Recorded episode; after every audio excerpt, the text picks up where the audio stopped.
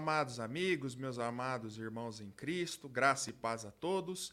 Este é mais um programa Conversa com o Pastor. Esse é um programa de toda segunda-feira, onde sempre temos tido a oportunidade né, de trazer um tema relevante da palavra de Deus, seja na área doutrinária, seja na área missionária. E hoje nós estamos aqui apresentando este programa gravado, tá bem? É, sobre missões e missões no estado de Rondônia, tá bem? Inicialmente eu vou colocar para dividir a tela comigo aqui o pastor John. Pastor John, muito obrigado, meu irmão, pela participação conosco. Amém, de nada. aceitado né, o nosso convite, tá bem? E, enfim, né? Então a participação hoje do programa é comigo, pastor John. E como o programa é gravado, é, eu não sei se vai dar certo, tá bem? Inclusive, pastor, pessoal que está nos acompanhando, eu vou conversar com o meu eu do futuro. E se o meu eu do futuro conseguir trabalhar algo que o programa me liberou, eu vou colocando os comentários aí, né, embaixo, né, para que os irmãos possam participar ao vivo, mas a conversa foi gravada, foi gravada na quinta-feira por compromisso do pastor John. É, a conversa foi gravada agora na quinta, mas se o meu eu do futuro, né, der conta de fazer o negócio, ele vai colocando aí os comentários, o boa noite do pessoal, tá bem? Então, aí meu eu do futuro, vê o que, que você consegue fazer aí. Bom, é, Pastor John, eu mais uma vez agradeço a participação do irmão Amém. Né, conosco. E eu contei uma história antes é, de começar para o pastor. Na realidade, é, Rondônia começou a habitar o meu coração no começo do ano agora. Eu tive a oportunidade de ir até Vilhena né, e preguei ali para os irmãos é, um acampamento, né, de um período de carnaval. E eu prometi para aqueles irmãos, para o pastor Isaías também, pastor Eduardo, os irmãos que estão lá, prometi para eles que realmente eu ia divulgar a Rondônia, ia divulgar a necessidade que tem do evangelho ali, né? E eu conhecendo, né? Acabei conhecendo o pastor de internet e sei que o pastor está numa porção mais central. Depois nós vamos falar um pouco sobre Ouro Preto, né? O trabalho do irmão. Eu realmente tenho esse desafio, irmãos. Né? É um estado brasileiro muito bom, né? Que tem crescido muito, né? Um estado muito bom para se viver, né? E com várias pessoas e com poucas igrejas né, pastor? Então, exatamente. É, hoje nós vamos desafiar os nossos irmãos, amigos, seminaristas que estão acompanhando o programa para, enfim, orar sobre a Amém. necessidade aí, Amém. Né, do estado de Rondônia. Bom, pastor John, mas é um, mais uma vez é um privilégio ter o irmão conosco. Eu queria então, irmão, que o irmão falasse um pouco para nós do, do começo mesmo, né, do início, né, de onde o irmão é na América, como o irmão conheceu o Evangelho. Né? E depois, obviamente, também o irmão pode ir contando para nós como que o irmão chegou né, da América aí em Rondônia. Tá, pastor. Primeiro eu quero agradecer por ter essa oportunidade de estar com o senhor e todos que vão assistir esse vídeo, porque para mim é um privilégio falar de Rondônia e das necessidades aqui. É um lugar muito bom, mas com muita necessidade espiritual e, e, realmente, se Deus puder usar esse vídeo para alcançar mais pastores, para que eles venham para cá, vai ser maravilhoso para nós. Dá para encher esse estado com muitos outros pastores, com certeza. Então, o meu testemunho é, é o seguinte: eu nasci no estado de Colorado, nos Estados Unidos, e cinco anos antes do meu nascimento, os meus pais receberam Jesus. Então, meus pais eram a primeira geração. Eu observava eles crescendo no Senhor ao longo da minha vida. Coisas mudando aqui ou ali, uma, uma coisa muito boa para mim. Não pais perfeitos, mas um lar cristão, mesmo assim. E eu estava numa igreja chamada Igreja do Nazareno. Sei que tem aqui no Brasil, mas acho que não tem tanto aqui. É uma igreja uh, que crê algumas coisas diferentes do que a Igreja Batista, mas pelo menos eu ouvia o Evangelho. E o meu professor da escola dominical me disse que eu precisava receber Jesus. E muita pessoa tem dificuldade de acreditar nisso, mas eu com três aninhos eu entendi. Eu precisava de Jesus. E eu estava em casa, no meu quarto, prestes a dormir, E eu falei, Jesus, eu quero que o Senhor entre no meu coração, seja meu salvador. Como uma criança vai falar, entendeu? Amém. E uh, eu recebi Jesus. E a Bíblia diz, recebendo ele, você se torna o filho dele. E todo aquele que invocar o nome do Senhor será salvo. Então eu acredito que ele me salvou. Sem demorar muito na história, eu acabei duvidando isso com 12 anos de idade. Fui para minha mãe umas duas vezes, ela tentando me ajudar, mas ela não, não sabe o que falar para mim. Eu estava numa escola cristã também durante a, a, toda a minha juventude, uma, uma igreja batista independente tinha essa escola. Então eu fui formado nessa escola. E observava algumas coisas ao longo dos anos que a igreja do Nazareno não estava enfatizando. Por exemplo, a Batista enfatizava que você não pode perder a sua salvação, entre outras coisas. E eu estava notando algumas coisas que não estavam batendo muito bem. Eu acabei indo para uma faculdade cristã para estudar computadores. Eu me preparei tudo para ir. Interessantemente, Duas semanas antes de ir, eu estava na minha cama, não querendo ir mesmo, porque eu tinha muita rebeldia na minha vida. Uhum. Meus pais falaram: não, você vai mesmo. E, ao mesmo tempo, eu queria servir a Deus. Eu falei para Deus: Senhor, eu estou indo para essa faculdade para estudar computação, mas eu quero fazer a tua vontade monte de pensamento confuso, muita rebeldia no meu coração, mas ainda existia esse desejo em mim de fazer o certo. Sim. E naquele momento, na minha oração, surgiu a ideia na minha cabeça de ser missionário. E eu parei na minha oração, pensei, eu falei para o Senhor, eu falei, eu nunca pensei em ser missionário. Nunca pensei nisso. Tá bom, se o senhor quiser que eu seja missionário, eu, eu vou ser. E quando eu aceitei isso, surgiu na minha cabeça, na minha mesma oração, a palavra Brasil. E eu estava pensando, eu falei para o senhor, eu nem sei onde o Brasil fica no mapa. Infelizmente, eu não entendia muito bem a geografia, mas aconteceu isso. Passando umas semanas, eu estava pensando, eu acho que Deus está me chamando para ser missionário no Brasil, mas eu estava duvidando. Acabei indo para a faculdade e lá Deus mexia muito comigo. Eu percebi, não era para eu estar estudando computadores e esse tipo de coisa. Ele estava fazendo uma obra. E durante esse mesmo período, eu estava lutando contra certas ideias por causa da igreja do Nazareno, igreja batista, minha própria rebeldia, e eu começava a duvidar a minha salvação. Eu, eu duvidava ah, que Jesus era Deus, que, que Deus existia, que a Bíblia era a palavra de Deus. Cheguei até um certo ponto de dúvidas que eu duvidava até a minha própria existência. Eu pensava, será que eu existo mesmo? Tipo, como que eu vou saber? Alguém me confortou, eu, eu, eu, li que Charles Spurgeon, o grande pregador batista da Inglaterra, ele sofria com esse mesmo tipo de coisa, então isso me deu um conforto, mas Amém. Deus me levou a estudar missões e depois de dois anos na faculdade eu estava em casa, ainda com a dificuldade na questão da minha salvação, que eu acho incrível, eu estava com esse chamado e ao mesmo tempo duvidando a minha salvação. Tudo ao mesmo tempo. Incrível como Deus estava operando em mim. E eu estava indo para a biblioteca lá, uma biblioteca bem grande, estudando tudo a favor da Bíblia, tudo contra a Bíblia, para ver o que as pessoas estão falando. Sem saber que Deus estava me preparando para ser um missionário, porque cada coisa que eu lia estava entrando em mim, e eu estava acumulando uma biblioteca dentro de mim de informações para ensinar a palavra aqui no Brasil. Mas enfim, depois de dois anos, eu estava no escritório do meu pai. Eu fechei os meus olhos e falei: alguma coisa para Deus, nem sei. Mas eu estava orando. E quando eu abri os meus olhos, eu vi tudo que eu via antes. Mesmo céu, mesmas árvores lá fora da janela. Mas eu percebi naquele momento: Deus existe, a Bíblia é a palavra de Deus, Cristo é o Salvador, Ele me salvou quando eu pedi que Ele me salvasse anos atrás. E eu não sei explicar isso, parece tão estranho, mas é, é, é como se a verdade tivesse tocado meu coração de uma forma diferente.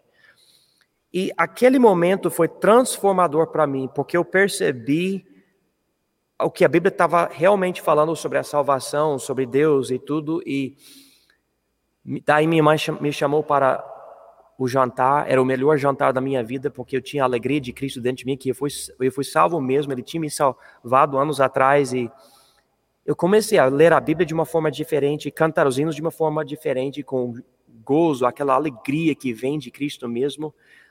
E a ideia de ser missionário estava aumentando em mim. Eu estava pensando, Deus vai me usar para ganhar almas.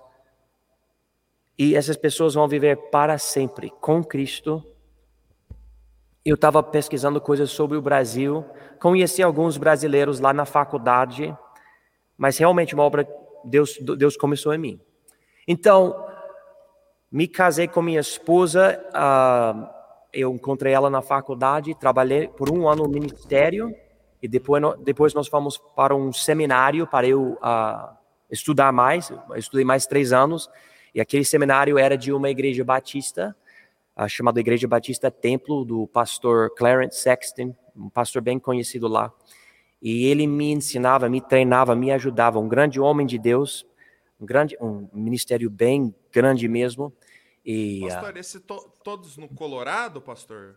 Na verdade, na verdade, eu devia ter, ter esclarecido isso. Em Colorado, Deus me salvou e me chamou. Uhum. A faculdade fica no estado da Flórida ah, e o seminário, na verdade, a igreja onde eu me casei fica na Virgínia e o, o seminário fica em Tennessee. Então, quatro estados diferentes, né? Okay, por todos. Uhum. É. E uh, então Deus do, do, meio oeste americano lá para o para o sul, para, o, para, o, para o leste. Americano. Exatamente. É. Okay. Então, eu, eu, eu aprendi, na verdade, culturas diferentes, jeito de pensar diferente, ministérios diferentes através de tudo isso, porque. Dentro do, dentro do próprio Estados Unidos, né? Dentro do próprio Estados Unidos. Uhum. Então, Deus abençoou e em 2007, Deus me chamou em 1997. Uhum. Então, dez anos depois, eu conversando com o meu pastor, que é o pastor que nos enviou para cá, eu falei, pastor, eu estou aqui nesse seminário, estou ensinando agora, eu já estudei aqui, mas eu acho que é a hora de eu ir para o Brasil como missionário. Ele falou: Olha, como seu chefe, eu quero que você fique aqui. Mas como seu pastor, eu quero te ajudar a ser o missionário que Deus te chamou. Eu, eu fiquei feliz com essa resposta dele.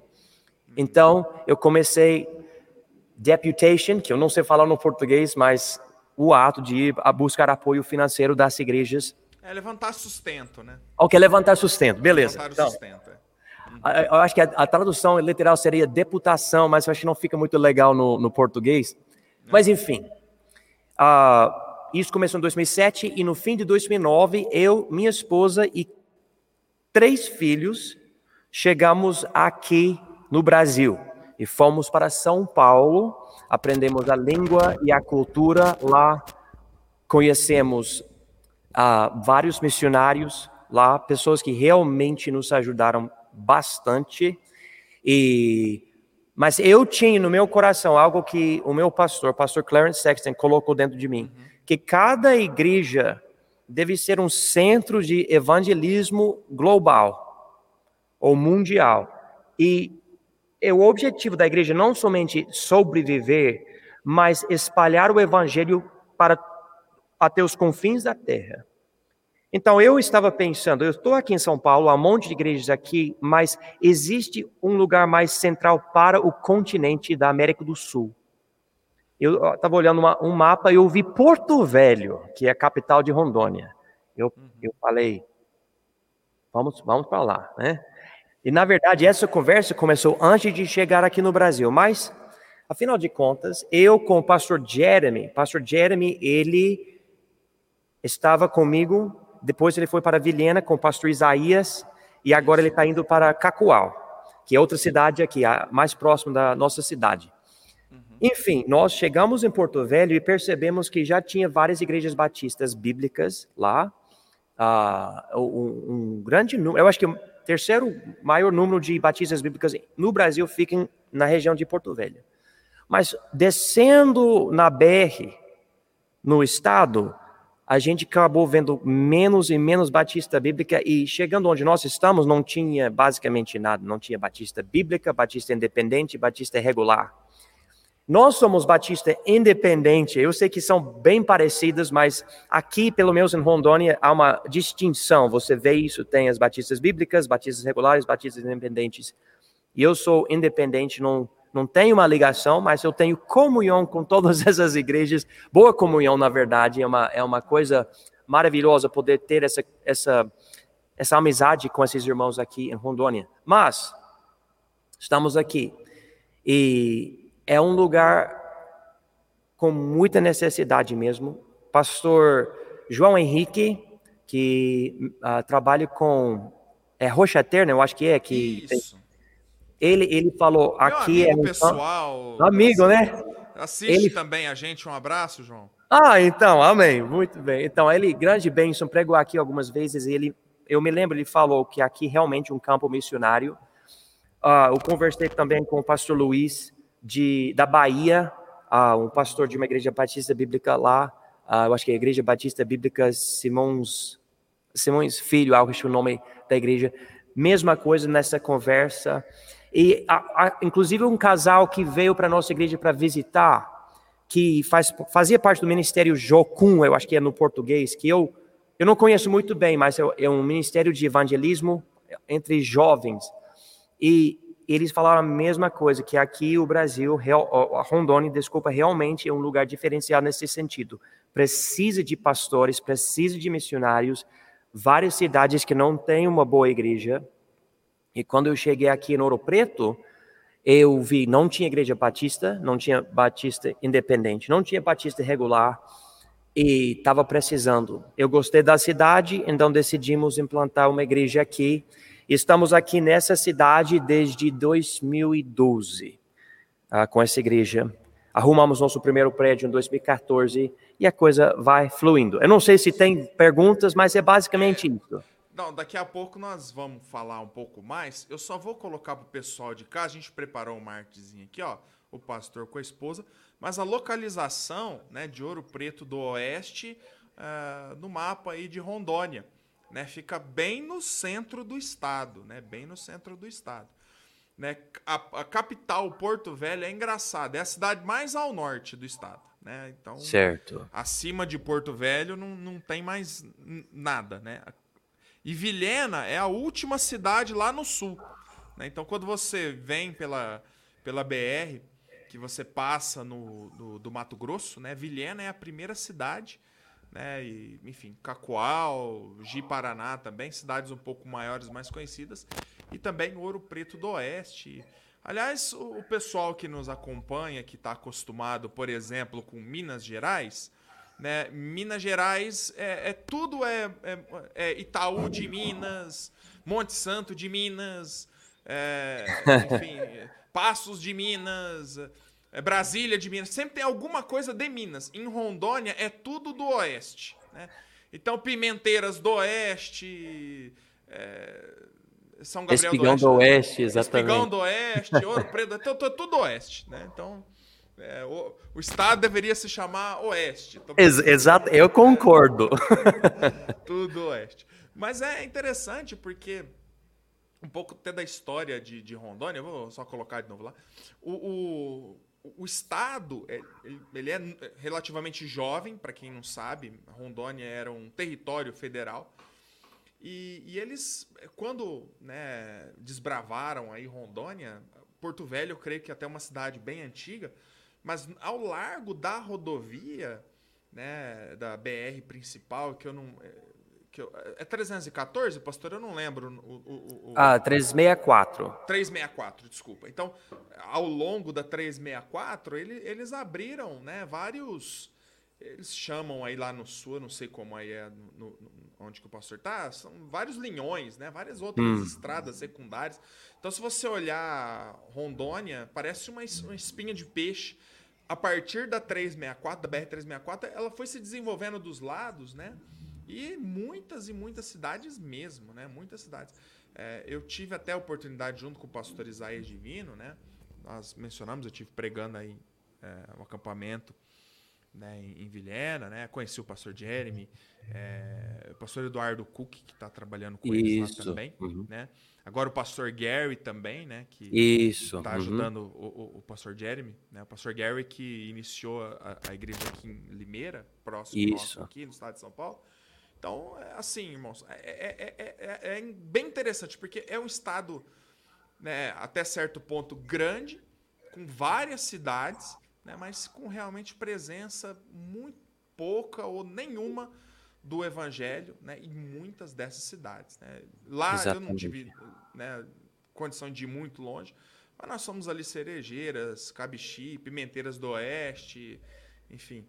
É, nós fomos em várias cidades ali, Colorado do Oeste. Sim. Né? Nós fomos ali nessas cidades ali e realmente há uma carência muito grande, muito grande mesmo, do evangelho. Bom, o pastor, é, hum. enfim, aí o pastor definiu, foi, né, para Porto Velho, observou tudo, voltou um pouquinho, viu que Ouro Preto do Oeste era uma, uma cidade né, boa para para iniciar um, um, um, trabalho, tudo. E como foi, pastor, no, no, princípio do ministério aí? O irmão encontrou dificuldades para implantação de igrejas, do povo em si? Como que foi esse, esse primeiro contato?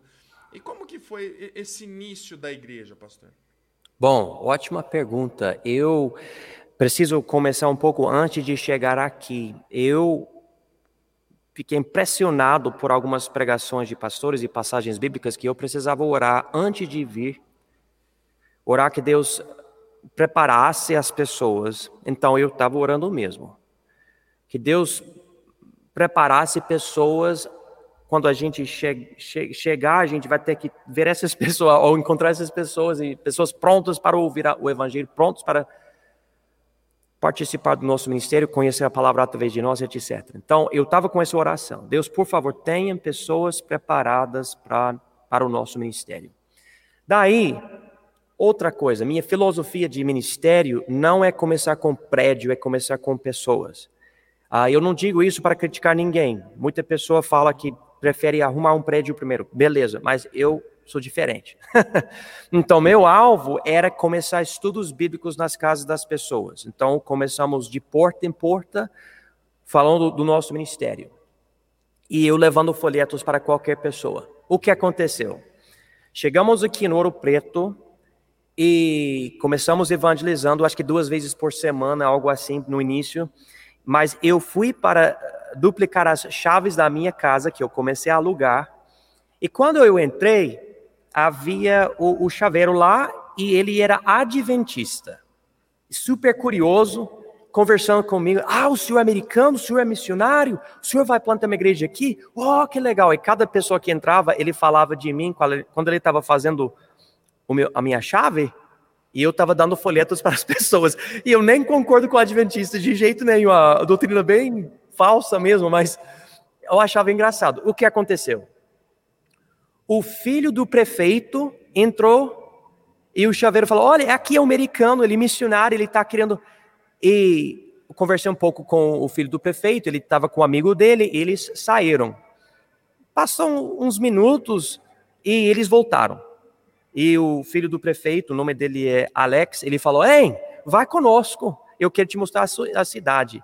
Então fomos almoçar, ele me mostrou a cidade. E uh, ele falou: Eu quero o primeiro estudo bíblico uh, no aniversário da minha irmã. Isso só de, duas semanas depois de chegar aqui. Uhum. Eu falei: Não, tá bom, beleza. Eu estava orando que Deus ia, que Deus preparasse as pessoas, então vamos lá. Uhum. Então, interessantemente, a casa da família dele fica na mesma rua em que a gente estava alugando uma casa. Então, mesma rua. Então, eu fui para casa com a minha esposa e os meus filhos e tinha 40 pessoas lá para o nosso primeiro estudo bíblico aqui em Ouro Preto. E eu preguei, eu preguei o evangelho. E pessoas se interessaram, e o, e o esse Alex, é, na, na, na, eu falei Alex, Alex, o nome do prefeito, o, o nome do rapaz, o nome é, na verdade é Júnior, né? Que ele tem o nome do pai dele, mas é Júnior. Uhum. E ele falou, vamos continuar, vamos fazer mais estudos. Eu falei, beleza, podemos fazer semanalmente. Então, toda segunda noite, a gente estava dando o estudo. Eles queriam levar guitarra e outras coisas. Eu falei, não, não é culto, é estudo bíblico. Porque eu estava percebendo, eles queriam algo contemporâneo, eles um grupo que estava participando fazia parte de uma banda de rock evangélica e tudo. Eu falei, não, é só, é só, eu vou orar, eu vou ensinar a Bíblia, porque eu não queria essas outras coisas atrapalhando, eu queria ensinar o Evangelho. Então tá, deu certo. Esse estudo bíblico ficou uh, se mantendo bem e outro estudo se formou e outro estudo e outro estudo e em alguns meses, eu não me lembro exatamente quanto tempo, chegamos a ter sete estudos bíblicos, seis nessa cidade e mais um estudo na cidade de Teixeirópolis, alguns estudos semanalmente, outros mensalmente, mas a gente estava dando o evangelho. Pessoas de várias igrejas, igreja católica, adventista, Assembleia de Deus, metodista wesleyana, metodista, espíritas até, estavam vindo aos estudos e com perguntas. Interessantemente, em São Paulo, a pergunta principal que eu recebia: mulher pode usar calça? Pergunta principal em São Paulo eu ouvia. Aqui não, aqui a, a pergunta principal que eu ouvia no início era o seguinte: o senhor crê em sonhos? O senhor crê em sonhos? Eu, eu, eu ficava rindo, porque para mim, rindo mais triste, rindo porque, tá, ok, beleza. Mas eu estou falando sobre céu, inferno, sangue de Jesus, a cruz, o Filho de Deus morrendo por nós. E você quer me fazer essa pergunta? Entre várias outras perguntas, pessoas querendo brigar e tudo uh, sobre a Bíblia, sobre a salvação, a perda da salvação, obras para se salvar, etc. Mas uh, eu gostava dessas conversas. Então, a dificuldade no início não era acumular pessoas, arrumar estudos bíblicos, a poder pregar o evangelho. Esse não era o problema. O problema que eu encontrei aqui é, tem dois lados. Um lado é a falsa doutrina, extremamente, ah, como se fala isso, forte aqui, é, arraigada no, no, no, no, imaginário das pessoas, né? Exatamente. É, a gente, é. A gente viu. É, na verdade, o brasileiro em si, o Brasil todo, dependendo até do lugar que você vai, com uma ou outra variação, tem muito isso, né? né? E, e, muitas igrejas evangélicas, né, ao invés de ajudar as pessoas, acabam atrapalhando ainda mais, confundindo ainda mais a cabeça hum, das pessoas. Hum é, é uma coisa, parece que, eu, não, eu, claro, não posso falar de todos os brasileiros, mas aqui, os ouropretenses, tem, parece que a, o cristianismo e o, a cultura se tornaram uma coisa só. É só que não é o cristianismo da Bíblia. É uma é uma é um monstro. É um monstro de falsa doutrina e quando eu converso com as pessoas, a pessoa vai, por exemplo, para uma igreja mas tem crenças das testemunhas, testemunhas de Jeová, dos adventistas, dos católicos, dos pentecostais, sabe? Uma, uma mistura. E eu eu estava, vamos dizer, perdendo o sono, tentando explicar para as pessoas o que é que a Bíblia fala. E eu percebi, eu preciso mostrar tudo na Bíblia. Se não está na Bíblia, eu não posso pregar. Eu não tenho liberdade nenhuma de, de, de sair da Bíblia. Que isso, na verdade, era um bom, bom filtro para mim, mas também para essas pessoas. Falsa doutrina, então, era um dos maiores problemas, que até hoje é muito complicado. O outro lado é, é outro problema extremamente complicado aqui e é imoralidade. E, passamos por um período na nossa igreja que não sei, eu acho que tinha quatro, cinco casais não casados e outras coisas e e eu pregando fortemente, as pessoas, tipo, me mostrando a joinha, mas não mudando nada, entendeu? E eu lutando e lutando, e passam uns anos, Deus me levou a pregar sobre Sodoma e Gomorra. Eu falei para Deus, eu falei, Senhor, eu vou pregar, mas eu não quero pregar. Estamos prestes a fazer uma festa para a véspera do ano novo com a igreja, e mas eu sei que o povo precisa. E estávamos com mais ou menos 60 pessoas frequentando a igreja naquele, naquela época, e eu preguei, irmão, eu preguei mesmo. Fiquei bem pesado no que eu estava pregando, mas a, a situação ficou feia. Pessoas não se arrependendo, eu estava com medo que esses fornecadores estavam estragando o nome de Cristo e a obra nessa, nessa região. Eu preguei. E mais ou menos metade do povo não voltou depois daquele culto. Foi de 60 para 30 pessoas assim. Me deixou triste, mas graças a Deus a igreja ficou pura. E isso me deu um alívio no ministério, para eu poder pregar sem ficar tão preocupado com tanta coisa. E agora nós temos um cerne, um, um, um, um núcleo de pessoas mais comprometidas, mais compromissadas, pessoas querendo mesmo seguir a Deus. E eu posso falar mais, eu não quero ficar falando pelo cotovelo, mas é isso que eu quero mesmo enfatizar. Falsa doutrina e imoralidade, essas duas coisas atrapalhavam muito o início e os primeiros anos desse ministério aqui no Ouro Preto. É, maravilha é, cada lo local assim, tem uma particularidade, mas obviamente, né, pastor, nos dias que nós estamos vivendo, é, essa é uma realidade talvez inerente ao, ao, Brasil todo, né? A gente viu também um pouco lá em Vilhena, enfim, né, do pessoal também. É, é, é triste, né, pastor? É que a gente acaba tendo essa dificuldade, né? Por conta de várias seitas, né? Que misturam a verdade, a gente tem uma uhum. palavra em português chama sincretismo religioso. É quando existem uma mistura de duas, três vertentes, né, e a pessoa acaba se, se amoldando a essas ideias, né? Então, muitas vezes do evangelho, as pessoas descartam aquilo que é realmente puro, verdadeiro, né? E elas se amoldam a uma questão aqui, uma outra ali. Então, elas vão pensando coisas do catolicismo, do espiritismo, revelações pentecostais, e elas vão acabando fazendo disso é sua crença. Eu hum. sei, aconteceu comigo também, num certo sentido, antes de ser salvo, é, misturava elementos também catolicismo, espiritismo, né? Até que Jesus realmente fez um, um, um trabalho na minha vida, Amém. realmente quer fazer na vida de cada um dos irmãos. Oh, pastor, deixa eu. Eu fiquei um pouco curioso aqui, uhum. né? Que o irmão mencionou sobre a forma né, de, de implantação da igreja, né?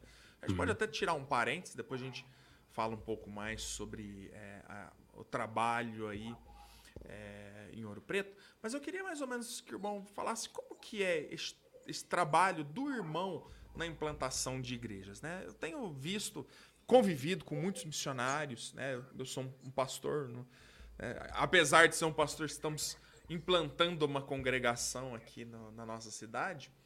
É, mas como que realmente o irmão, fez a princípio, né? O irmão começou esses estudos, né, sem ter um local alugado. Quando que foi a, a, a chavinha que o irmão virou e falou assim, o pessoal, então agora nós vamos começar a ter culto. E aí o pastor alugou uma casa. Como que foi, pastor? Eu prefiro uh, ter uma igreja, vamos dizer, natural do que uma igreja artificial. Vou tentar explicar isso. Uma igreja artificial, ao meu entendimento, e eu não estou criticando nenhum outro missionário, mas é eu fazer tudo e criar um ambiente, vamos dizer, convidando pessoas e muita gente que realmente não tem Cristo, mas tem a aparência de uma igreja. Meu desejo era um pouco diferente. Eu, novamente, não estou criticando ninguém, mas eu queria ganhar almas para Cristo, eu queria pregar o Evangelho, eu queria estar com as pessoas pessoalmente nas casas, pelo WhatsApp, uh, fazendo visitas, de qualquer forma. Então eu fazia, eu falava, ó, oh, indo de porta em porta, eu ofereço estudo bíblico. Se quiser, eu volto para sua casa e eu faço estudo. Então, às vezes, eu estava em casa de, de pessoas, advogados, por exemplo, e outras vezes com pessoas mais assim, de outra classe, entendeu? E uhum. Ajudando as pessoas de classes diferentes a intelectualidades diferentes, tudo, tudo isso, tudo diferente, e simplesmente procurando uma pessoa para basicamente segurar meu braço e falar: Pastor, eu preciso receber Jesus. Daí, quando essas coisas começaram, uh, eu falei: Tá bom, vamos conversar. E a pessoa recebendo Jesus, a pessoa depois, pastor, eu preciso me batizar, tá? Ela, amém, eu concordo. vamos, vamos te batizar. E chegou um momento que as pessoas estavam falando, ó, oh, nós queremos cultos. E eu falei, tá bom, tá bom. Ah, eu e pastor Jeremy estávamos realizando cultos com as nossas famílias em casa. Então, a gente estava em casa com cultos no, nos domingos. E uh, mas a gente percebeu a necessidade, a gente queria isso, então as poucas pessoas que tinham recebido Jesus estavam conosco nesses, nesses primeiros cultos em, em casa. E a gente percebeu algo, ainda que a gente quisesse começar com pessoas e não prédio, havia certas pessoas que não queriam ir para um culto em casa, ficaram preocupadas, incomodadas e eu percebendo isso, o pastor Jeremy percebendo isso, eu falei: bom, pastor, eu estou indo para os Estados Unidos para fazer o meu, dar meu relatório do ministério aqui para as igrejas que estão nos dando apoio. Se, o senhor achar bom, pode alugar um prédio ou alguma coisa e ve, veja se o povo não quer ajudar financeiramente no aluguel, porque essa é outra parte da minha filosofia.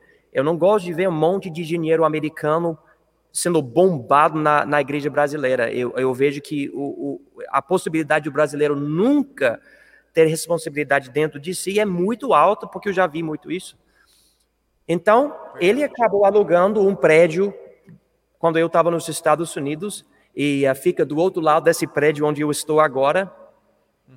E no início demorou um pouco para as pessoas começarem a, a ir para os cultos, e a gente tinha cultos pela manhã para começar, e depois pela manhã à noite, e depois nas quartas também. O, o, estudo bíblico principal que iniciamos no início do nosso ministério aqui se tornou nosso instituto bíblico, chamado Instituto Bíblico Batista Independente. Essas coisas foram uh, se desenvolvendo e uh, passamos por períodos de, de crescimento, muitas pessoas, chegando 40, 50, 60 pessoas, depois diminuindo, e mas um núcleo crescendo cada vez. E eu mencionei essa última vez que perdemos a metade é, dentro desse novo prédio aqui, uma, é, um momento triste para nós, mas, mas ficou basicamente isso. Então, nós vimos a necessidade de, de ter prédio porque certas pessoas queriam seguir Jesus e fazer parte do nosso ministério, mas ficaram incomodados não querendo ir para culto. Por exemplo, uma família que tem um bebê, bebê começa a chorar, não sabe o que fazer porque está dentro da nossa casa. Se tem um prédio próprio para o culto, dá para sair com o bebê, algo assim. Então a gente entendeu a necessidade e a gente foi com, com isso. Mas já tendo um certo núcleo para o nosso, o nosso ministério, tudo aconteceu do jeito que eu queria, a minha teoria operava 100% do, je do jeito que eu imaginava? Não. não. não, não foi bem, bem, assim, não. Mas, olhando para trás, eu recomendo essa, essa maneira para outros missionários. Eu falo, comece com o estudo bíblico, ah, você não tem que ter música, nada, é só ensinar a palavra e ver onde o pessoal está. Ah, é fácil enganar, porque tem gente que vem, por exemplo, a nossa igreja, agora, como visitante, só por curiosidade. Só isso. Eu, eu tenho uma, eu acho que é planilha uh, em português, de, de nomes de pessoas, e essa igreja já desde 2014, 15, já tem. Não, na, na verdade, eu voltar para 2012 mesmo, quando a gente chegou. Até talvez 700 ou mais visitantes já, pessoas visitando, tipo, muita gente, quase todo mês, às vezes todo, todo domingo durante o, o mês, tem visitas. Não é sempre assim, mas é mu muita visita. E, e, é bom saber que a gente já tem um núcleo. Então, essas outras pessoas vêm, a gente conversa, evangeliza, mas sabemos que é uma obra demorada. Até deixa eu falar algo rapidinho nesse sentido. Eu, em São Paulo, eu ganhei para Cristo na rua 30 pessoas diferentes, cada semana ganhando pessoas para Cristo, mas nenhuma pessoa entrou na nossa igreja. E eu percebi que eu estava cometendo o mesmo erro que eu achava errado, que é o erro de, a gente fala em inglês, uh, um, dois, três, ore depois de mim, que quer dizer, você recebe Jesus só por uma oraçãozinha aqui e pronto. Quando na verdade a Bíblia diz, promete, todo aquele que invocar o nome do Senhor será salvo. Mas a palavra invocar é uma palavra bem carregada com significado. A pessoa percebe mesmo a necessidade e invoca o nome do Senhor. Então, minha preferência agora nessa obra aqui é fazer o máximo para passar tempo, bastante tempo com cada pessoa. Em casa, conversando pela internet, se, se precisar, convidando aos cultos, fazendo estudo bíblico para pregar e pregar e pregar e pregar e pregar. E às vezes leva meses ou até anos para a pessoa perceber: eu não tenho Jesus, eu preciso ser salvo. E eu aceitei isso. No início, quando eu cheguei dos Estados Unidos, era tipo, encontra a pessoa, na mesma primeira conversa, essa pessoa deve estar chorando e recebendo Jesus. E eu vi até lágrimas em São Paulo desse jeito. Mas como eu falei, nenhuma dessas pessoas entrou na igreja. Isso me incomodava muito. Eu mudei, vamos dizer, o estilo do meu evangelismo nessa obra aqui. Então, é isso. é.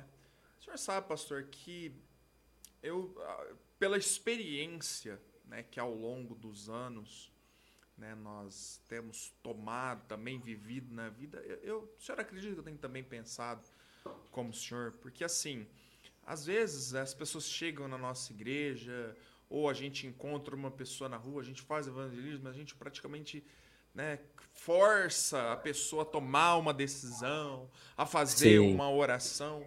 Mas como a gente tem comentado aqui nessa live, né, e como é a cultura do nosso país, talvez na, em outros locais a pessoa já entenda de, de cara aquilo que está sendo falado. Mas como aqui no nosso país, nosso país existe um, um sincretismo muito grande. É né? forte, é forte. Você, é, é, é, a mesma coisa, você fala assim, ó, isso aqui é uma, isso aqui é uma caneta, ó, isso aqui é uma caneta. Mas a pessoa talvez não, não consegue enxergar uma, uma, né, é que isso é uma caneta. Ela imagina que isso é um lápis. Então, isso fica na mente dela, né? Ela não, uhum ainda ela não consegue entender algumas coisas, alguns conceitos, tudo. Eu, quando aceitei Cristo, eu, ergue, eu, eu não cheguei a erguer a mão né, no culto, mas o rapaz chamou eu, na hora do apelo, foi, me pregou o evangelho, tudo, aceitei o Senhor como meu salvador naquele culto, aceitei o Senhor. Mas, obviamente, eu não entendi toda a aplicação uhum. né, do, do, daquilo que estava sendo me passado. Até que num dia né? Eu, eu realmente cheguei diante do Senhor e orei. Falei, olha, Senhor, né? Orei quando aceitei Cristo, óbvio. Mas eu cheguei em casa e noite eu falei, Senhor, olha, é, eu, eu tenho essa convicção no meu coração, e se aquela minha primeira decisão não foi válida, agora eu quero dizer para o Senhor que eu entendi completamente a palavra. Uhum. Né? Então, às vezes, a gente não pode também querer que as pessoas que nos cercam, elas elas, elas entendam tudo o que a gente está falando. Né? Amém. E a Amém. gente não adianta, às vezes, forçar uma pessoa a tomar uma decisão sem dar em ela a, a, todas as informações e os subsídios. Então, por isso mesmo, né, que isso que o pastor mencionou, a gente vê. Muita gente aceita Cristo, mas não, ou não permanece na igreja local, ou frequenta por um pequenino espaço de tempo e vai. Então, é realmente é um trabalho constante de discipulado, né, pastor? Sim, amém, exatamente.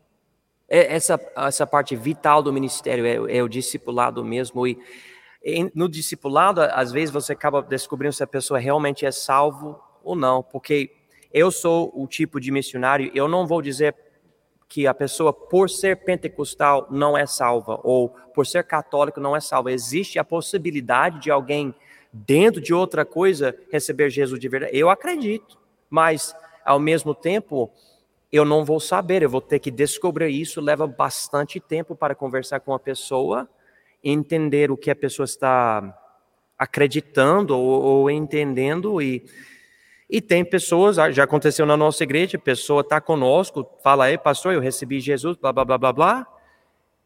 Beleza, pode estar conosco, fique na nossa igreja, amém. Mas depois a pessoa volta para mim, pastor, não, eu não fui salvo, não. Eu entendo agora que eu recebi Jesus. Então, por causa disso, eu enfatizo esses estudos bíblicos, eu enfatizo ensinos nos cultos, eu enfatizo muita conversa pessoal e nosso instituto, eu, eu acredito que está faltando é o ensino da palavra.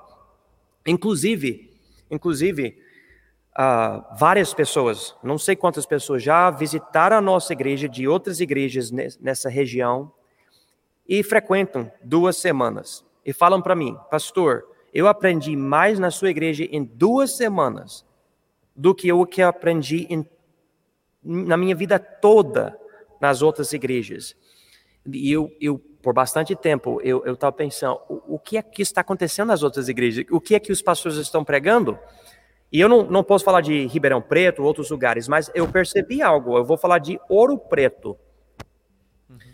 Eu, eu onde, de onde eu vim era, era o seguinte: você vai ao culto para adorar a Deus por ouvir a palavra dele e colocar em prática. Você vai seguir ele. Então você tem que aprender a Bíblia. Mas aqui, nessa região de Ouro Preto, provavelmente vai além de Ouro Preto, mas vou falar daqui, porque eu conheço aqui. O objetivo do culto, especialmente na igreja pentecostal, não é isso. É ter um culto impactante, é ter algo, uma experiência. Se tiver uma experiência, algo que chama atenção, algo que leva o povo a falar em línguas, ou cair no chão, ou, ou sei lá. Então, se esse é o alvo, o povo nunca precisa aprender a palavra de Deus. Nunca, porque não é necessário, é só ter uma experiência. As pessoas vêm para a nossa igreja desse jeito, sofrendo, e falam no pastor: Eu não conheço a Bíblia, eu não entendo nada. Uma, uma mulher ela era da igreja católica.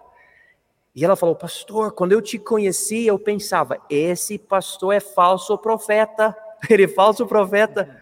Eu falei: É mesmo? Ela falou: É, mas depois eu percebi.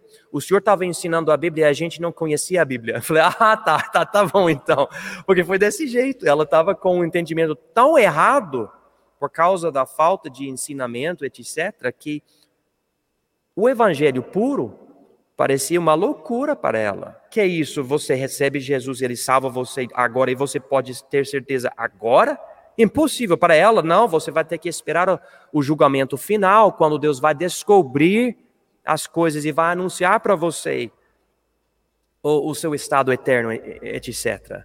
E ela, ela aprendeu, ela, ela representa várias pessoas que tinham um entendimento extremamente errado, né? Que mas exigia muito ensinamento, muito tempo simplesmente ensinando as coisas consideradas básicas na fé cristã, mas o povo com tanta falsa doutrina não não tem contato com isso, é uma coisa de outro planeta, de outro planeta para essas pessoas. Então, eu enfatizo uma obra demorada nesse sentido, o discipulado, mas é essencial, essencial gente tem realmente também, não é muito diferente daqui não, nós realmente temos visto como isso é importante aqui na casa de Deus. Bom, pastor, mais dois assuntos aqui para a tá gente finalizar, né? Também a conversa. Quero agradecer ao pessoal que está nos acompanhando em casa.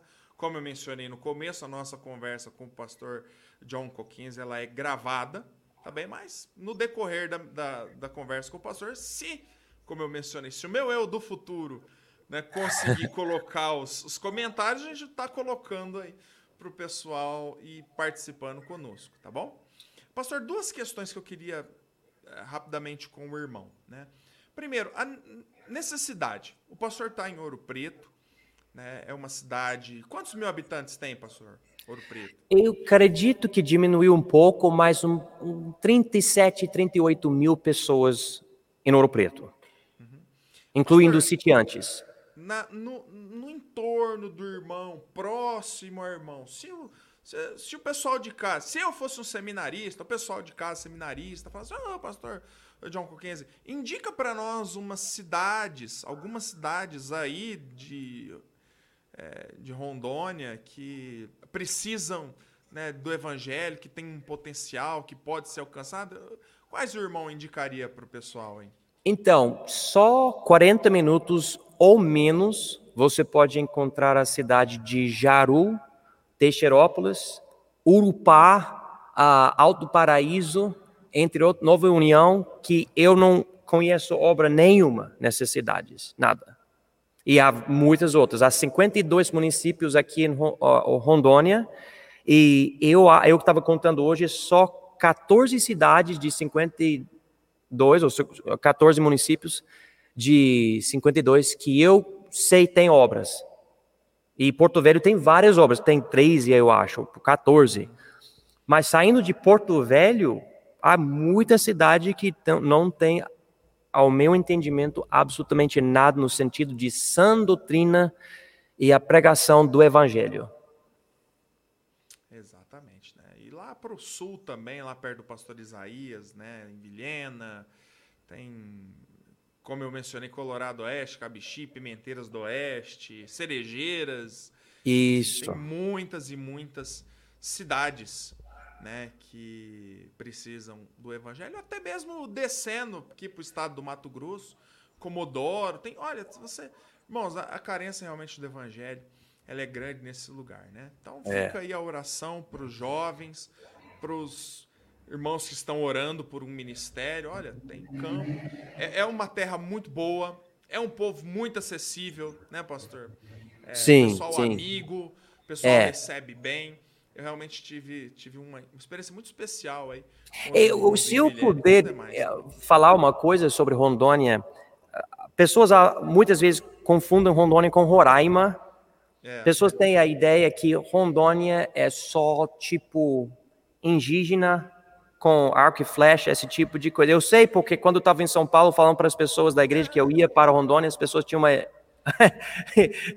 uma imaginação bem esquisita sobre Rondônia. Mas Rondônia é, é, um, é um estado que foi criado em 1981, e então é um novo estado, mas o povo aqui, é, muitos têm dinheiro, tem dinheiro, é, é uma pessoa, é um, é um, eu não digo isso para dizer, ó, oh, vem aqui porque tem dinheiro, mas para dizer, não é, ainda que haja tanta necessidade espiritual, existe um desenvolvimento aqui.